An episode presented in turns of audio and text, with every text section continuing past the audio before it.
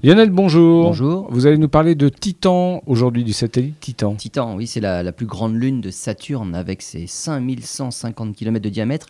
Il intéresse particulièrement les astronomes à cause de son épaisse atmosphère, justement. Sur ce satellite où la température moyenne est de moins 180 degrés, les sources d'énergie, le Soleil et la magnétosphère de Saturne transforment l'azote et le méthane pour produire une chimie organique complexe, comme ça a dû se produire sur Terre au début de son histoire. La sonde Cassini, à l'occasion de ses nombreux survols de Titan, a détecté des molécules carbonées dans l'atmosphère, des molécules qui peuvent produire des molécules organiques plus complexes, la clé d'une chimie prébiotique finalement.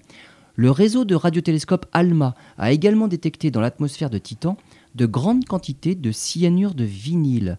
Des simulations ont montré qu'avec ces molécules, on peut former des membranes cellulaires stables. Les astronomes pensent que les pluies de Titan entraînent le cyanure de vinyle vers le sol.